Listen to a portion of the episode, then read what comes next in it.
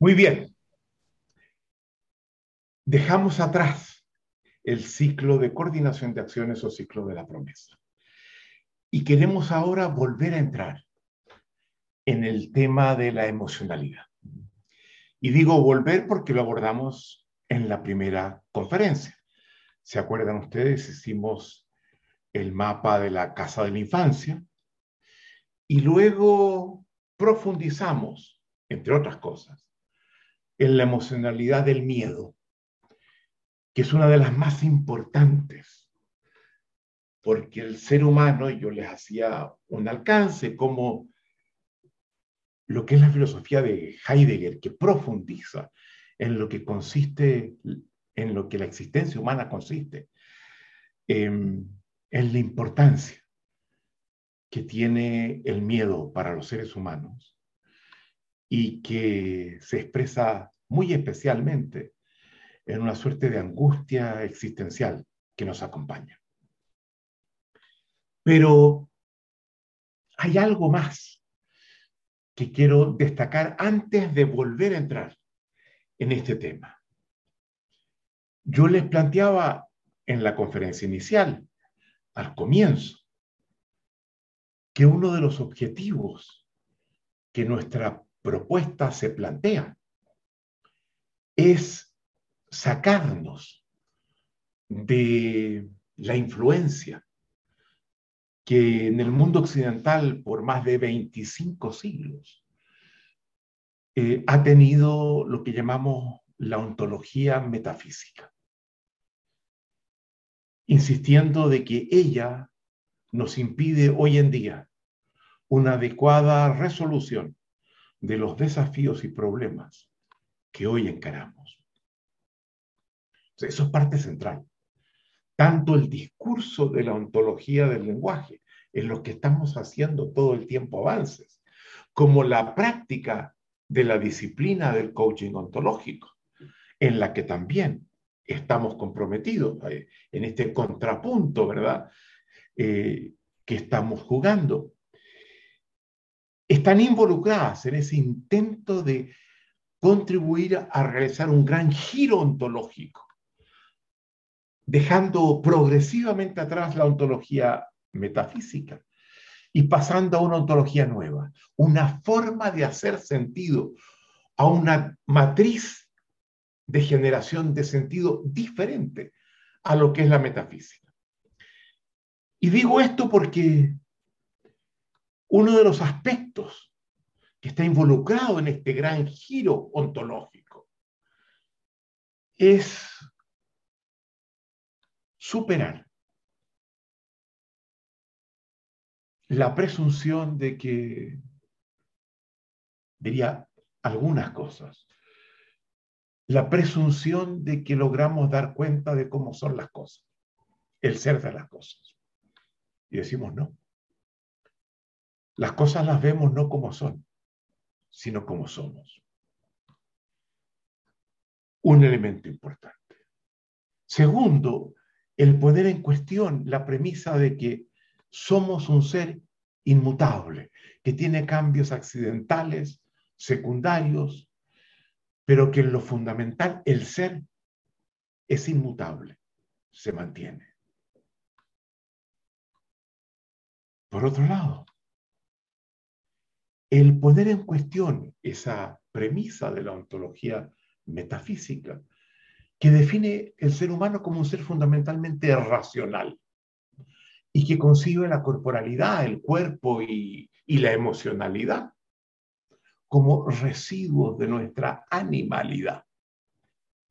Con lo cual desarrolla lo que nosotros consideramos una visión unilateral del ser humano, que se acompaña con un desprecio, precisamente, a la emocionalidad y a la corporalidad. Y darle carta de ciudadanía, darle una presencia más fuerte en esta nueva forma de hacer sentido al papel que tienen la corporalidad y la, y la emocionalidad. Entonces, el abordaje del tema de la emocionalidad se inscribe en ese giro que estamos dando para recuperar el tema de la emocionalidad. Tema en el que hemos sido por siglos en el mundo occidental, básicamente analfabetos. Decíamos en la conferencia inicial, se acordarán ustedes, que la emocionalidad nos predispone a la acción, que de acuerdo a la emocionalidad en la que nos encontremos, vamos a actuar de una o de otra forma, que ella por tanto afecta nuestro desempeño, que algo que es muy importante, y vamos a insistir en eso en esta presentación, la emocionalidad contribuye a definir lo que para cada uno es posible y no es posible. De acuerdo a la emocionalidad en la que estemos, el umbral de lo posible se modifica, se expande o se restringe.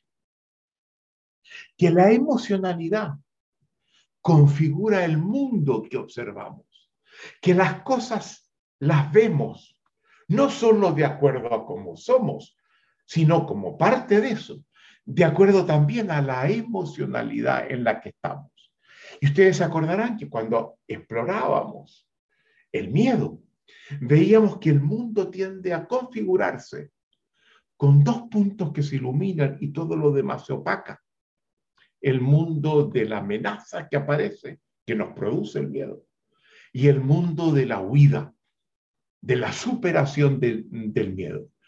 Y que estando bajo el miedo, tenemos una capacidad de desplazarnos muy fuertemente en ese eje que va de la amenaza al punto de huida. Se acordarán ustedes. La emocionalidad es un componente clave del observador y por eso incide en la capacidad de acción y por eso afecta el desempeño y por tanto los resultados que alcanzamos. Es constitutiva del comportamiento humano. Siempre estamos en una emocionalidad particular. Y siempre es bueno preguntarse, ¿en qué emocionalidad me encuentro? ¿Y en cuál quisiera estar? La emocionalidad también tiene un marcado carácter relacional.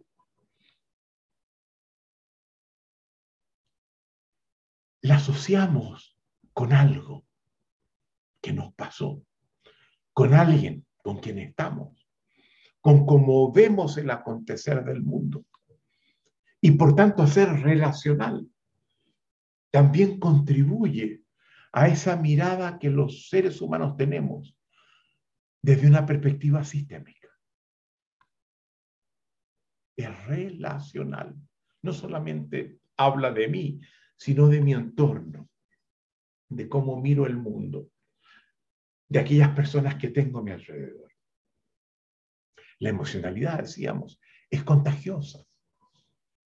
Se transmite, no como el COVID, pero se transmite, es más contagiosa que el, que el COVID. Una acción particular, un acontecimiento que tiene lugar, una conversación que tenemos, tienen la fuerza, el poder de cambiarnos la emocionalidad. La emocionalidad contagia tanto el espacio como el tiempo en el que estamos insertos los seres humanos. Alcance, que ya en la conferencia inicial planteamos y que retomamos ahora. ¿Cuál es nuestro objetivo al abordar este tema? Devenir mejores observadores de los fenómenos emocionales para comprender más integralmente a los seres humanos y dejar de tener esa mirada unilateral sobre cómo somos. Y en segundo lugar, más allá de devenir mejores observadores, de la dimensión emocional que define nuestra existencia. Generar capacidad de acción, de intervención en el dominio emocional. Y muchas veces recuperar la capacidad de fluir emocionalmente, de no quedarnos estancados en la emocionalidad.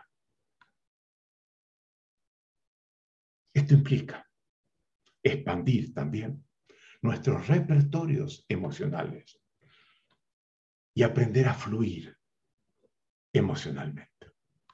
Esos son los objetivos que nos planteamos. Vamos a ir muy lentamente. Voy a abordar básicamente dos elementos que me parecen importantes, que no estaban presentes en nuestro acercamiento en la conferencia pasada. Quiero introducir tres distinciones, pares de distinciones en torno a la emocionalidad que nos permita avanzar en nuestra capacidad de interpretarlas y de entender qué involucran. Tres pares de distinciones nos van a ser útiles, nos van a permitir una mayor riqueza de observación. Observamos con nuestras distinciones. Eso lo vimos cuando estábamos el observador, ¿se acuerdan ustedes? Pero luego queremos establecer la relación que el lenguaje, la conciencia y el cuerpo tienen con los fenómenos emocionales. Porque vamos a descubrir que al abordar este tema de la relación entre estos distintos dominios, acrecentamos nuestra capacidad de intervención en esos fenómenos emocionales. Vamos entonces a los tres pares de distinciones. Un primer par de distinciones que es muy importante es el hecho de reconocer que el dominio de emocionalidad se articula en emocionalidades positivas y negativas, que son binarias, que son bipolares, que así como somos, podemos estar tristes, estamos alegres, que la alegría y la tristeza representan extremos de un mismo eje. Que así como podemos estar eh, en rabia, podemos estar eh, afectuosos con otros. Que toda la emocionalidad opera en esta dimensión bipolar binaria. Y que esta, esta distinción de positivas y negativas nos muestra que en esos ejes hay uno negativo y hay otro positivo. Uno de los primeros pensadores modernos del tema de la emocionalidad fue Baruch Spinoza, segunda mitad del siglo XVII, que en su libro sobre ética, que tiene cinco partes, en la del medio, aborda muy a fondo el tema de la emocionalidad y nos dice que hay dos tipos de pasiones, decía él, hablando de la emocionalidad. Las pasiones alegres y las pasiones tristes. Esto es muy importante, porque de acuerdo a qué dimensión de la emocionalidad nos encontremos, la triste o la alegre, la negativa, la triste, o las positivas, las alegres. restringe o expande nuestra existencia. Una existencia para quien está en emocionalidades tristes se restringe, más pobre, menor sentido, menor satisfacción, obviamente. La emocionalidad es, o las pasiones alegres, las positivas, permiten una existencia más plena. Pero hay algo muy importante que está en juego, además de esto. Es que de acuerdo a su carácter positivo o negativo, el umbral de lo posible se modifica sustancialmente. Cuando estamos en emociones positivas, lo que es posible se expande. Cuando estamos en, emocionalidades negativas, la llamada triste por Espinosa, lo posible se restringe. Si alguien nos cuenta que se murió alguien que queríamos mucho, wow, sentimos que el umbral de lo posible se redujo. Hay una línea que tiene pocos años, tendrá 30 años,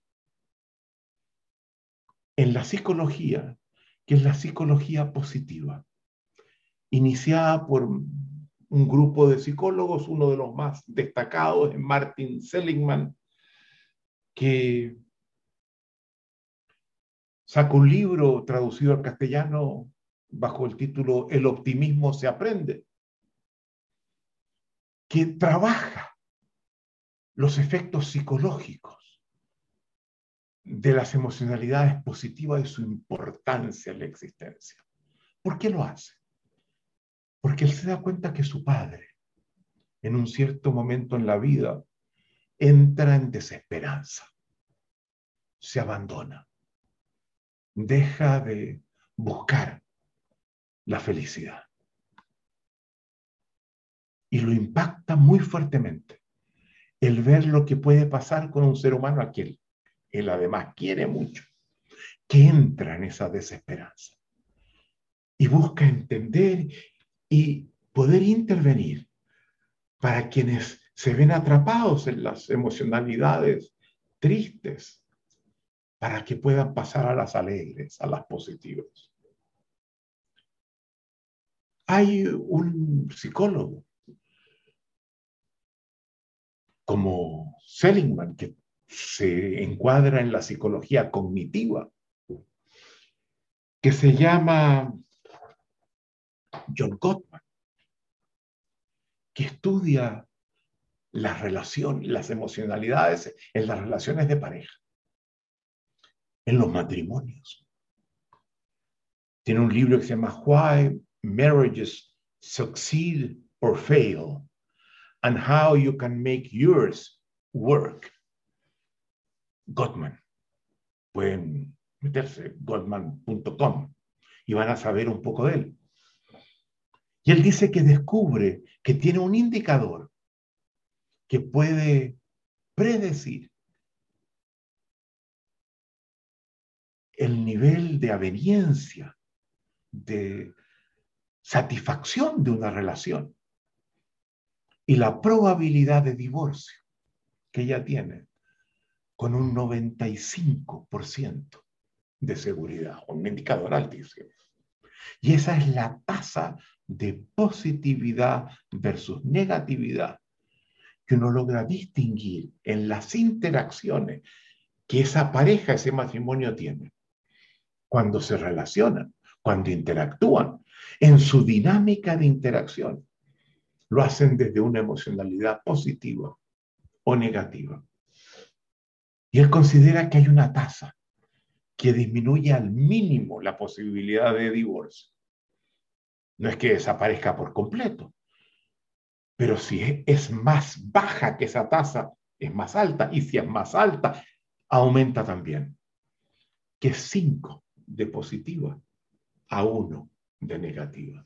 Y esto es interesante, porque no elimina la negativa. 1 a 5. Esa, según él, es la mejor tasa de relación entre las emocionalidades positivas y negativas. Y yo les pregunto a ustedes, en sus relaciones significativas, ¿cuál es esa tasa? O en sus condiciones normales de existencia, si tienen que poner cada cierto tiempo, con cierta frecuencia, estoy en positiva o negativa, en periodo del uniforme. Y luego ven cómo marcaron en el tiempo los positivos y negativos y suman.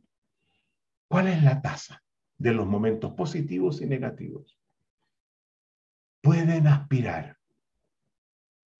a, a llegar a esa tasa virtuosa de 5 a 1. La negatividad se preserva, uno de cada seis, cinco, uno. Y esto es muy importante, porque nos damos cuenta que se complementan las positivas y las negativas.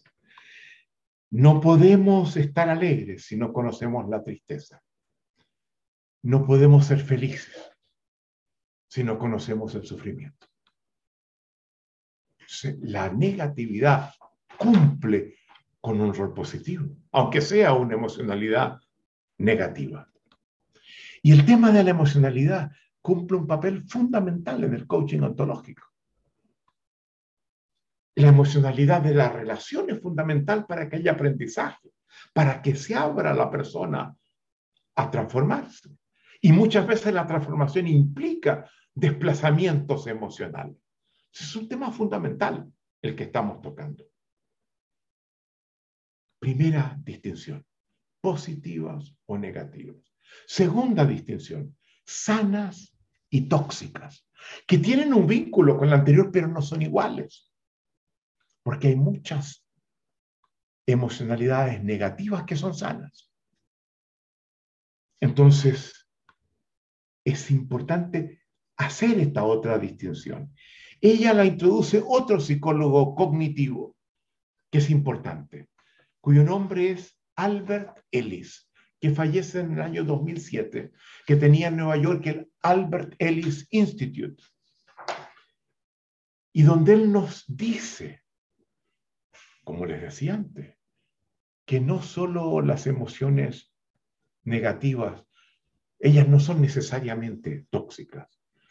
Por ejemplo, la desilusión es negativa, pero no es tóxica.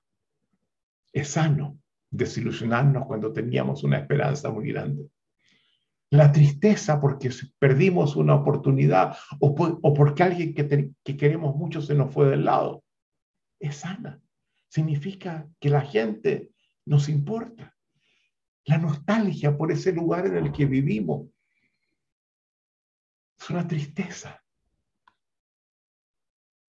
ubicada en la memoria por lo que fue aquello que ya no lo, no lo tenemos. El miedo que nos permite protegernos, buscar protección. La rabia que nos da cuando las cosas no, no funcionan, cuando nos comportamos de una forma que, que, no es adecuada, que no se hace cargo de otros o de, de uno mismo incluso. La vergüenza, cuando cometemos algo que no debimos haber hecho. Son todas negativas, pero positivas. ¿Cuáles son los factores que a partir de la contribución de él hay uno que él insiste muy fuertemente, otro que los incorporo yo, siguiéndolo, que definen las emocionalidades tóxicas. Uno, comprometen el respeto. El respeto, van a ver ustedes, es una emocionalidad fundamental en los seres humanos. Cuando se pierde, uh, las consecuencias existenciales son muy serias. Y hay dos respetos que hay que cuidar. El respeto hacia uno mismo. El que uno sea respetado por otro y se comporte de una forma que incite a ese respeto, porque depende mucho de lo que uno haga y el respeto que uno despliega hacia los demás. Pero las tóxicas son emociones en las que el respeto muchas veces, muy frecuentemente, está comprometido. Segundo elemento, expresan un estancamiento emocional. Me cuesta salir de ella. Quedo atrapado en la emoción comprometo el fluir emocional. Vamos a ver ejemplos.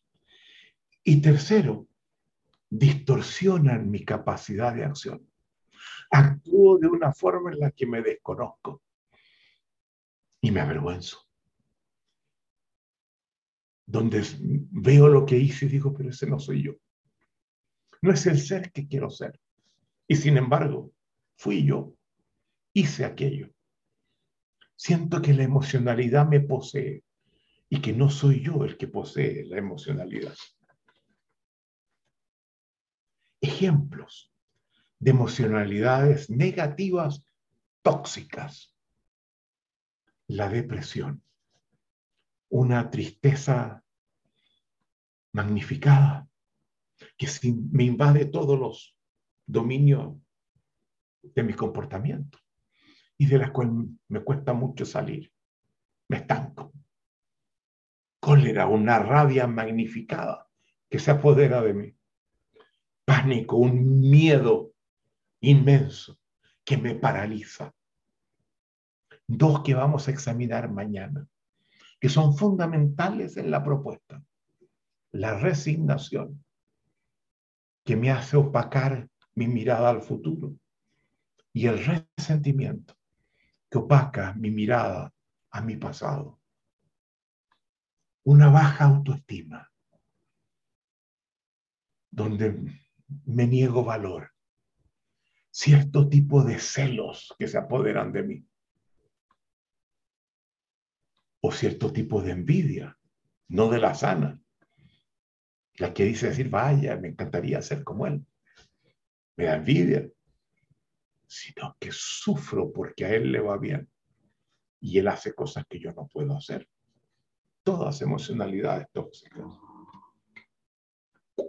¿Qué están presentes en esas emocionalidades? ¿Qué elementos están presentes?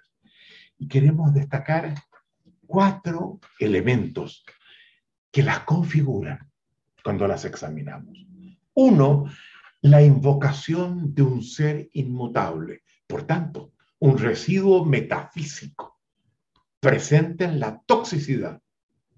No, si yo soy así, ¿qué le voy a hacer? Si ella es así, si él es así, la invocación de un ser inmutable genera toxicidad. En cambio, si vemos que está haciendo de una forma, pero que podemos contribuir incluso a que se desplace de allí, comenzamos a diluir esa toxicidad. Una que Ellis trabaja por muy fuertemente en ella, la que mira el entorno, lo que acontece, bajo el verbo esta vez no de ser, sino del deber debió haberme saludado cuando entró. Y por lo tanto me siento mal. Debió haber hecho y no otra cosa.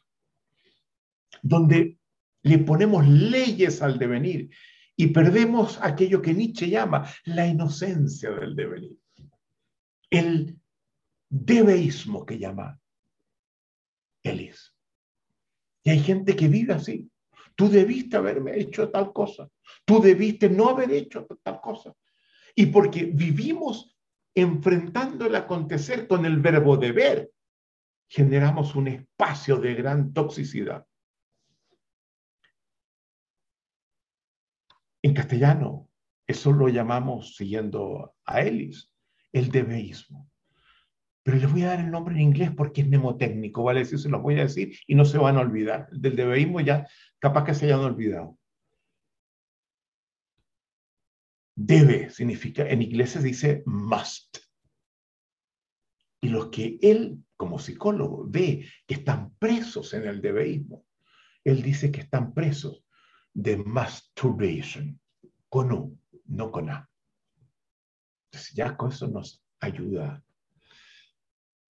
Tercero, la forma como utilizamos el verbo poder como un dato fijo, incambiable. No puedo. No se puede. No es posible. Ser, deber, poder. Tres verbos que pueden asumir una connotación metafísica importante. Y el cuarto elemento es un elemento que tiende a usar ciertos adverbios que absolutizan, que veo lo que acontece y me lleva a decir, todos me desprecian. Nadie me estima. Siempre me haces eso. Nunca me dices algo amable. Son todos falsos. Son generalizaciones indebidas. Y vamos a ver que a veces hay unos elementos que sirven a eso en cómo, en cómo somos. Pero esos, todos, nadie, siempre, nunca producen alta toxicidad. Y que se escuchan haciéndolo. Muérdanse la lengua. Que les duela para que aprendan. Hay también un cierto positivismo tóxico. No solamente las negativas son tóxicas.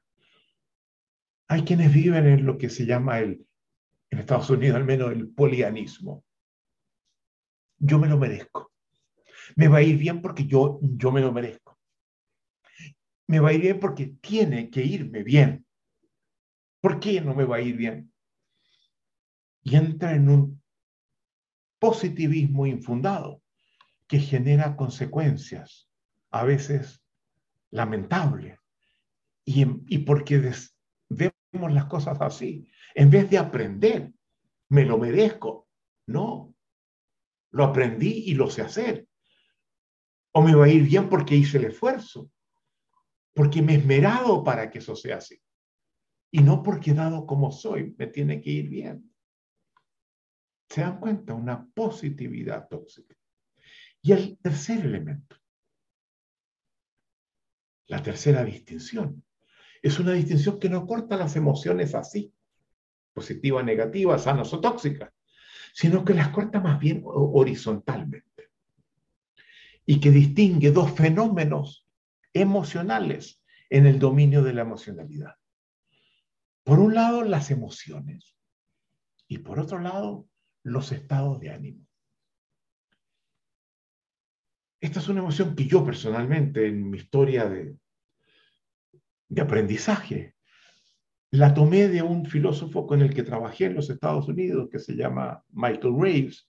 Hay un arquitecto importante que se llama igual, que escribió un paper donde trabajaba esta distinción de emocionalidades. Y quiero, Alex, que vayas a la página 35, por favor. Porque las emociones, según lo que Michael Graves decía, son, son más superficiales, más efímeras. Las pasamos de una a otra. Se suceden con rapidez. Dependen mucho del acontecer.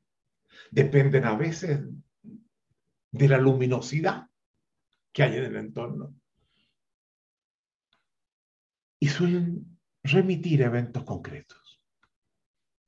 Cuando me siento en una emoción positiva, de repente, y me preguntan, pero ¿por qué te sientes así? Puedo decir, bueno, es que me acaban de informar tal o tal cosa, o, o mira lo que pasó aquí, o mira lo que estoy viendo, o negativa. Puedo indicar el evento que lo desencadenó. Los estados de ánimo, a diferencia de las emociones, son más profundos y recurrentes duran más en el tiempo. Muchas veces están asociados a, determinadas formas de ser. Hay gente que vemos como más optimistas, más pesimistas, más depresivos, etc. Y no siempre nos es posible señalar el evento que me hizo sentir esto que que mantengo en el tiempo. Y como acompañan expresiones de, de cómo somos, son muy importantes para conocer a las personas, nos permite describirlas. Cuando nos dicen, háblanos de ella, solemos acudir a estos estados de ánimo, que no importa cuando las encontramos, las vemos, y hay algo emocional que nos llega de ella, que suele darse cuando estoy en presencia de ellas mismas. Yo me acuerdo que estaba con un amigo, Renato Orellana, leyendo este artículo de Michael Graves y como trabajábamos con él. Él se acerca y dice, ¿qué, están haciendo? Le dije, mire, estamos leyendo tu, tu, tu paper. Nos parece muy interesante. Y entienden bien la distinción entre emociones y estados de ánimo, nos pregunta él. Pero claro, le digo yo, fantástico. A ver, les voy a dar un ejemplo a eso. que yo creo que les puede aclarar un poco. Supongan que ustedes despiertan un día y dicen, vaya, hoy día es domingo. Y miran por la ventana y un día precioso. Y dicen, vaya, voy a ir a, a caminar al cerro que tengo al lado. Y salen a caminar y se ponen ropa cómoda y caminan y van pensando en las cosas que van a hacer en la semana y huelen el pasto mojado, escuchan el canto de los pájaros en el cerro, las risas de algunos niños por allá y se encuentran en el estado de la emocional, estado de ánimo del optimismo. ¿Qué lo produjo cuando dijeron es domingo? No, no, hay que ir al trabajo. Qué lindo está el día. Cuando llegaron al entorno en el que están caminando, cuesta determinarlo. Posiblemente muchos factores convergen en él. Pero van caminando y van dar una vuelta por el camino y de repente miran una culebra en el camino y se mueve. Y paran, se ponen tensos, sienten la tensión muscular, sienten que la respiración les cambia, sienten que les palpita el corazón, sienten que una gota de sudor cae. Han entrado en la emoción del miedo, estaban en el optimismo. Y si alguien me pregunta por qué cambiaron al miedo, en la emoción del miedo, te digo así, mira, la culebra. Dan una vuelta, se alejan de ella y recuperan al poco rato el optimismo. Les cuento esto porque quiero, este cuento tiene una segunda parte.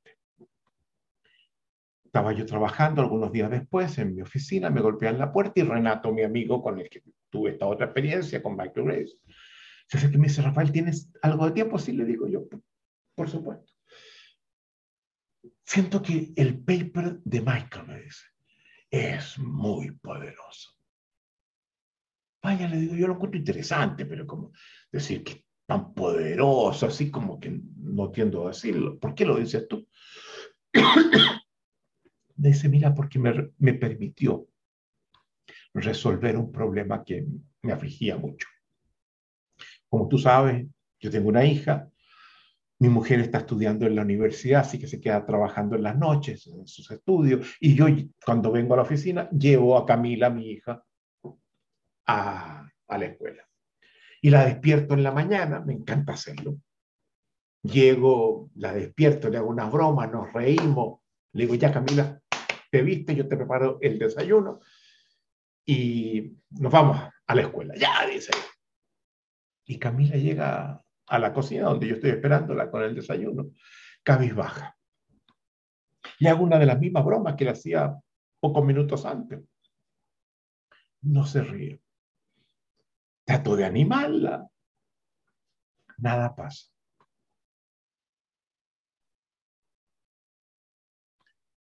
Partimos a la escuela, el camino también trato de que cambie su emocionalidad, ¿no? Y se baja, a veces ni se despide de mí, tengo que pedirle, Camila, pero dame un beso. Y la veo caminar arrastrando su bolsón y entra a la escuela y yo me digo, está entrando en la peor emocionalidad. A la escuela. Así no va a aprender todo lo que podía aprender. Y me dije, a partir de la lectura del paper de Mike, la culebra. ¿Cómo le digo yo? ¿Qué culebra? ¿Hay culebras en tu casa? No, no, no, no, no, por favor, Rafael, ¿cómo van a haber culebras en mi casa? No, no. Si estaba tan bien minutos antes y luego cambia a esta otra emocionalidad, algo tiene que haber acontecido. Esto es muy importante para un coach. Y decidí determinarlo, ver, descubrirlo. Y al día siguiente la fui a despertar, nos reímos como siempre, estaba amorosísima. Le dije, te espero en el desayuno en 10 minutos más. Pero ya había hecho yo el desayuno. Hice como que me iba y me quedé mirándola. Y me di cuenta que ella se levantaba. Y miraba la ropa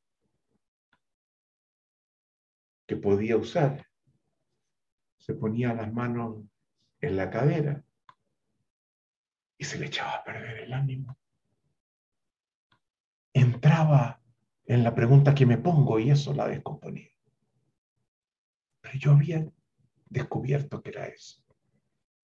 ¿Y saben lo que estoy haciendo ahora? Gracias al artículo de Michael Graves. Cuando ella se va a acostar en la noche, le digo, Camila, antes de esta acostar vamos juntos a escoger la ropa de mañana.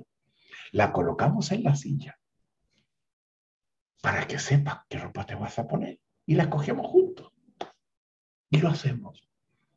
Y hoy día llega a tomar desayuno en el mismo estado de ánimo en que yo la dejaba. Y llega a la escuela vibrante, riéndose. Por eso digo, Rafael, que ser un paper muy importante. Hay en lo que digo un instrumento fundamental en nuestras interacciones de coaching. Tres pares de distinciones que sin duda no son útiles que algo nos permiten para comprender mejor lo que está involucrado. Algo, intervenciones, buscar culebras que puedo colocar y que cambian la emocionalidad para bien o para mal. Pero seguimos siendo fundamentalmente analfabetos, ¿se dan cuenta?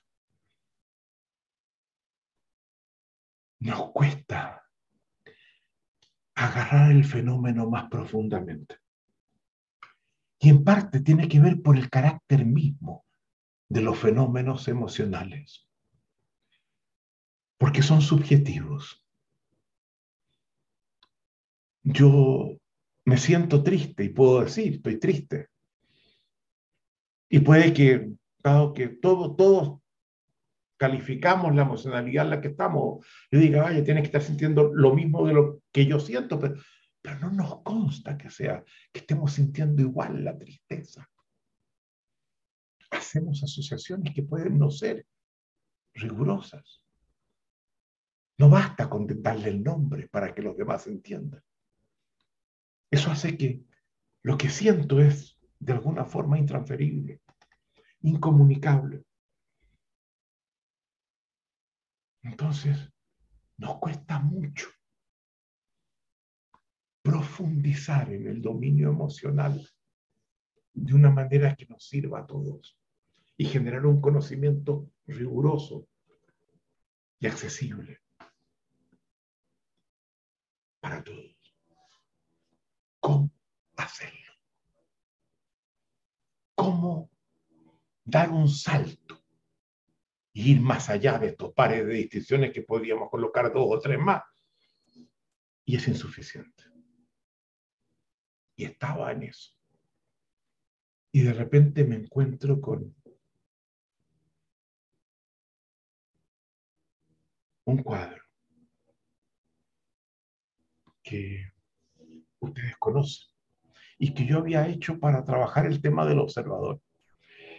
Es la lámina siguiente, Alex.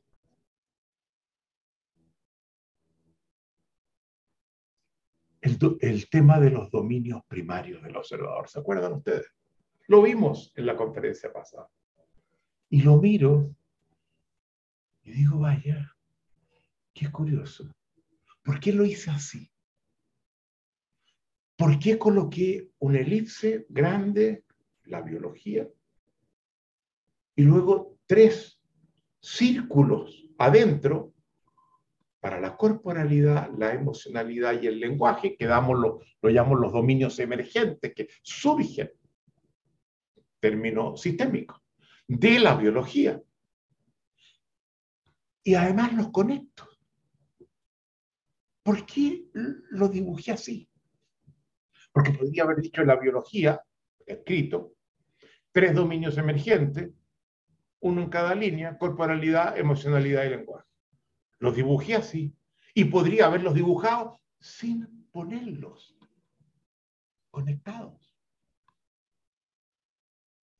¿Por qué los puse así? Porque no había una intención. Me salieron así. Me dije, pero claro, es que es muy importante. Tomemos la relación entre corporalidad y emocionalidad. Imagínense que mañana yo aparezco ante ustedes y les digo, muy buenos días. Quiero compartir con ustedes algo que, que me está pasando.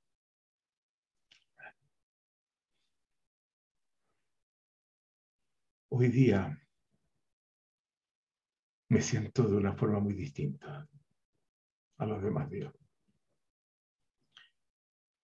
Me siento fantástico. Te van a decir, a ver, a ver, no era lo que yo veía. O que llego al revés, diciéndole, hoy día, qué bueno verlos. Déjenme hacerles una confesión. Quiero contarles cómo estoy. Hoy día, a diferencia de los demás días, estoy con una depresión bárbara.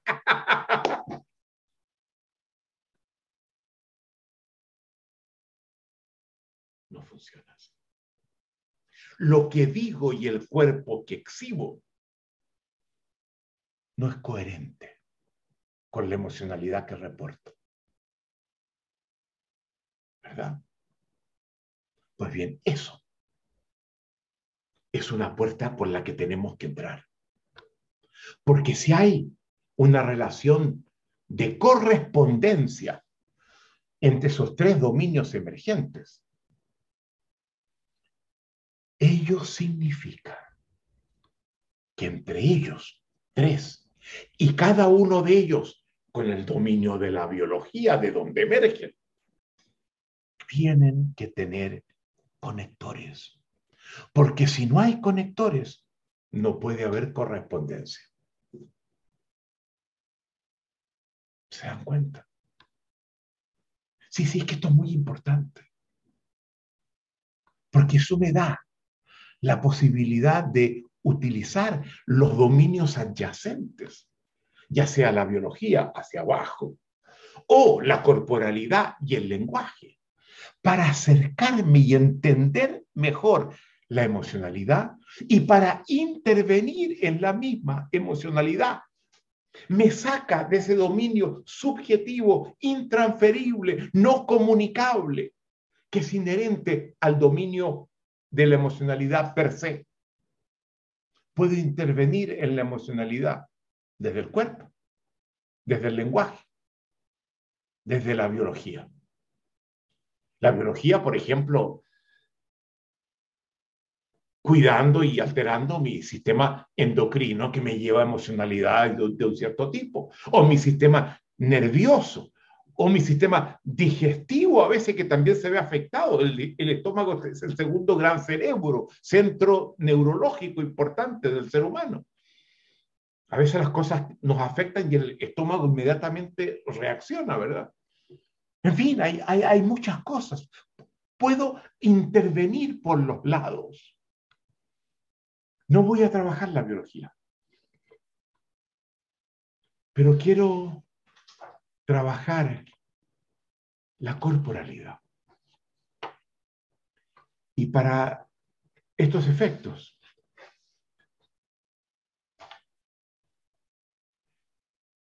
voy a hacer algunos alcances. Pero me interesa antes de eso hacer dos alcances que tienden a conectar con la biología antes de una forma particular. Uno, hay ciertos elementos que podemos ingerir, ciertas drogas, que afectan la biología y que producen efectos emocionales importantes. No podemos separar la emocionalidad de la biología. Y hay particularmente seis drogas que tienen este efecto significativo. El azúcar, que nos permite uno high, una alzas emocionales. La glucosa.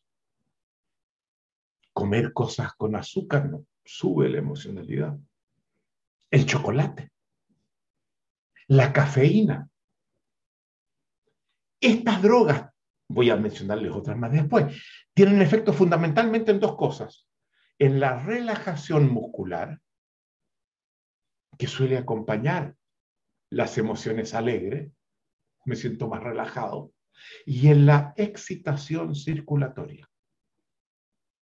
Y vamos a ver que hay otras cosas que también son interesantes, pero que las vamos a colocar a nivel de la corporalidad y no de la biología. Pero el azúcar, el chocolate, la cafeína, el alcohol, el tabaco y, los carbohidratos tienen un efecto importante desde la biología. Hay otro elemento que también es importante, una relación muy estrecha entre la emocionalidad y la memoria, lo que se llama el estado de memoria dependiente, ya sea en biología o en psicología incluso. Que cuando entro en una cierta emocionalidad, tiendo a olvidar las experiencias de signo contrario y acordarme de las del mismo signo en la que entré.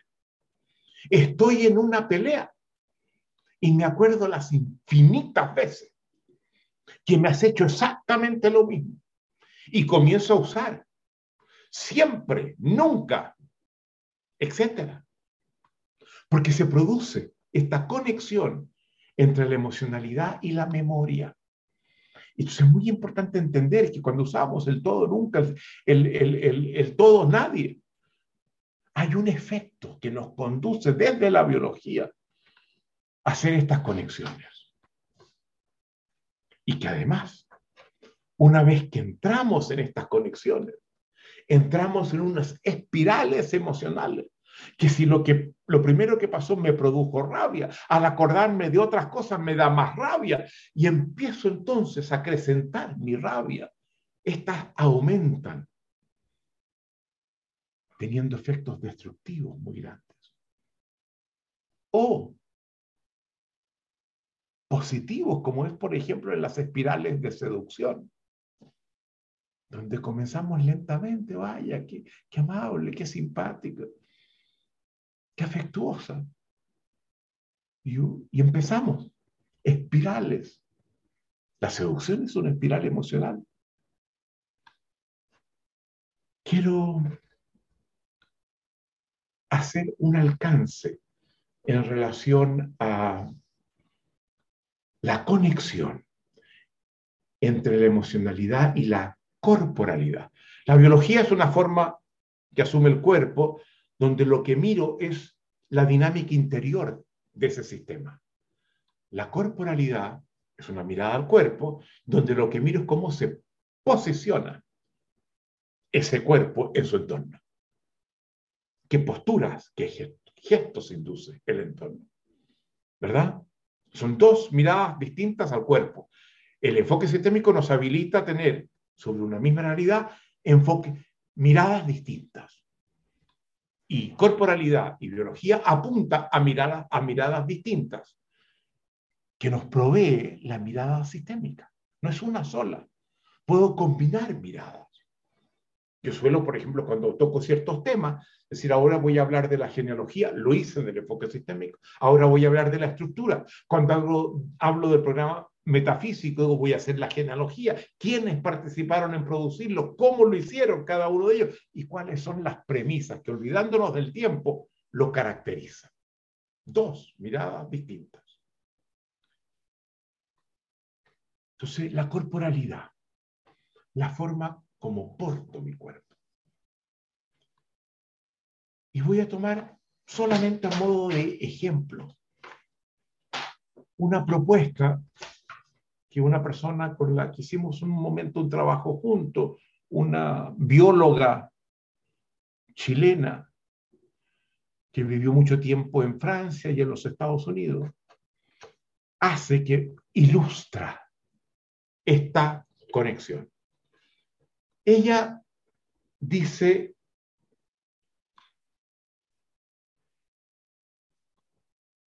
que su acercamiento al, tema de la emocionalidad parte por reconocer que de todas las variaciones emocionales que tenemos, hay seis, dice ella, emocionalidades básicas. Seis. Todas las demás son combinaciones. Son como las pinturas eh, básicas, el, azul, el amarillo, el rojo, el blanco. ya sabemos que el verde es eh, amarillo con azul, el, el marrón es rojo con amarillo, etcétera. Son combinaciones. Es, hay seis emocionalidades básicas. Y yo les confieso que en esta parte yo no compro tanto lo que ella dice. Porque las emocionalidades básicas, uno se da cuenta, uno las escoge en función de lo que, a dónde quiere llegar, lo que quiere ver, lo que quiere explicar. Y han habido muchas propuestas de emocionalidades básicas en la historia de, la teoría de, de la emocionalidad. Entonces, hacen sentido en función de aquello hacia lo que voy, hacia lo que quiero. No me caso con esta, pero la voy a mencionar. Alex, vamos a la página siguiente, la 37. Ella dice seis emocionalidades básicas. La alegría, la rabia, la tristeza, el miedo, y luego hace algo que a mí me sorprendió. El amor erótico y la ternura. Dice, pero la ternura no es parte del amor. ¿Por qué no están juntas? Amor. Y dejarle cinco. Lo vamos a entender después. Y ella dice que si estamos en cualquiera de esas emocionalidades básicas, ellas inducen configuraciones corporales asociados a esas emociones, que se manifiestan en tres dimensiones de la corporalidad. La postura general del cuerpo, la gestualidad facial y el patrón de respiración. Esas seis emocionalidades básicas se expresan una configuración corporal diferente. Les doy un ejemplo. La alegría. En la alegría el cuerpo se abre. Los músculos de la cara suben. La sonrisa, los ojos. Hay quienes a veces solamente utilizan uno ve en actores que no son muy buenos, que tratan de ser alegres mostrando la sonrisa, pero los ojos siguen abajo. Hay una postura corporal expansiva. Hay una cara que asume, muy distinta de la tristeza, de la rabia, del miedo, completamente distinta. Ella trabaja cada una de las configuraciones. Pero además, dice ella, hay un patrón de respiración. Veamos, en la alegría y la tristeza, como ejemplo. En la tristeza. El patrón de respiración tiende a ser de este tipo. Tres inspiraciones cortas y una expiración larga.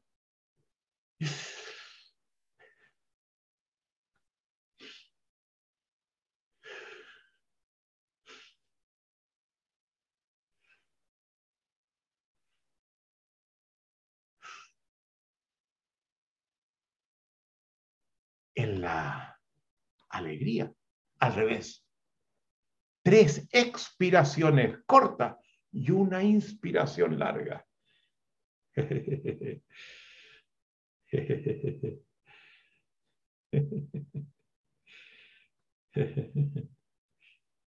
¿Se dan cuenta? Esto fue novelo, porque les da a ustedes posibilidad de leer cuerpos y ver almas. Esto es muy interesante. Porque a partir de esto, ella nos dice que no solamente la emocionalidad induce cuerpos, sino los cuerpos inducen emocionalidades. Y si estoy triste, o rabioso, o temeroso, y miro estos tres elementos de configuración. Yo puedo ayudar a cambiar la emocionalidad en la que yo estoy, colocando el cuerpo que corresponde a la alegría, a la ternura, a otro. Que así como la emocionalidad arrastra cuerpo, el cuerpo arrastra emocionalidad. Y eso nos permite una línea de intervención que es extremadamente importante. Y por eso nos parece bueno saber que podemos jugar con estos conectores, que los conectores son postura corporal general, gestualidad facial y patrón de respiración en la propuesta de Susana Bloch, que es la bióloga que entrega este. ¿Y por qué coloca amor erótico y ternura como algo distinto? Porque los cuerpos que asumimos en el amor erótico son diametralmente opuestos a los cuerpos que asumimos. Cuando tomamos un bebé y lo miramos y acunamos desde la ternura, son cuerpos completamente distintos. Hace sentido. Dado lo que ella está haciendo, hace sentido que haya puesto amor erótico y ternura como dos emocionalidades básicas distintas. Antes trabajamos con el ejercicio que Alicia le hacía, posturas corporales convocadas por emocionalidad. Eso fue lo que hicieron justo antes con Alicia. Ella le la emocionalidad de la dignidad, la emocionalidad del miedo, la emocionalidad de la rabia, ¿se acuerdan? Lo hicieron, pero ahora pueden perfeccionar ese vínculo, ese conector entre la emocionalidad y la corporalidad. Más adelante, hoy día me imagino, van a trabajar con Alicia los conectores entre la emocionalidad y el lenguaje. Y wow, vamos a descubrir la capacidad de una comprensión mucho más profunda y de intervención que de lo contrario no tendríamos. Muchas gracias, que estén muy bien. Nos vemos mañana. Adiós.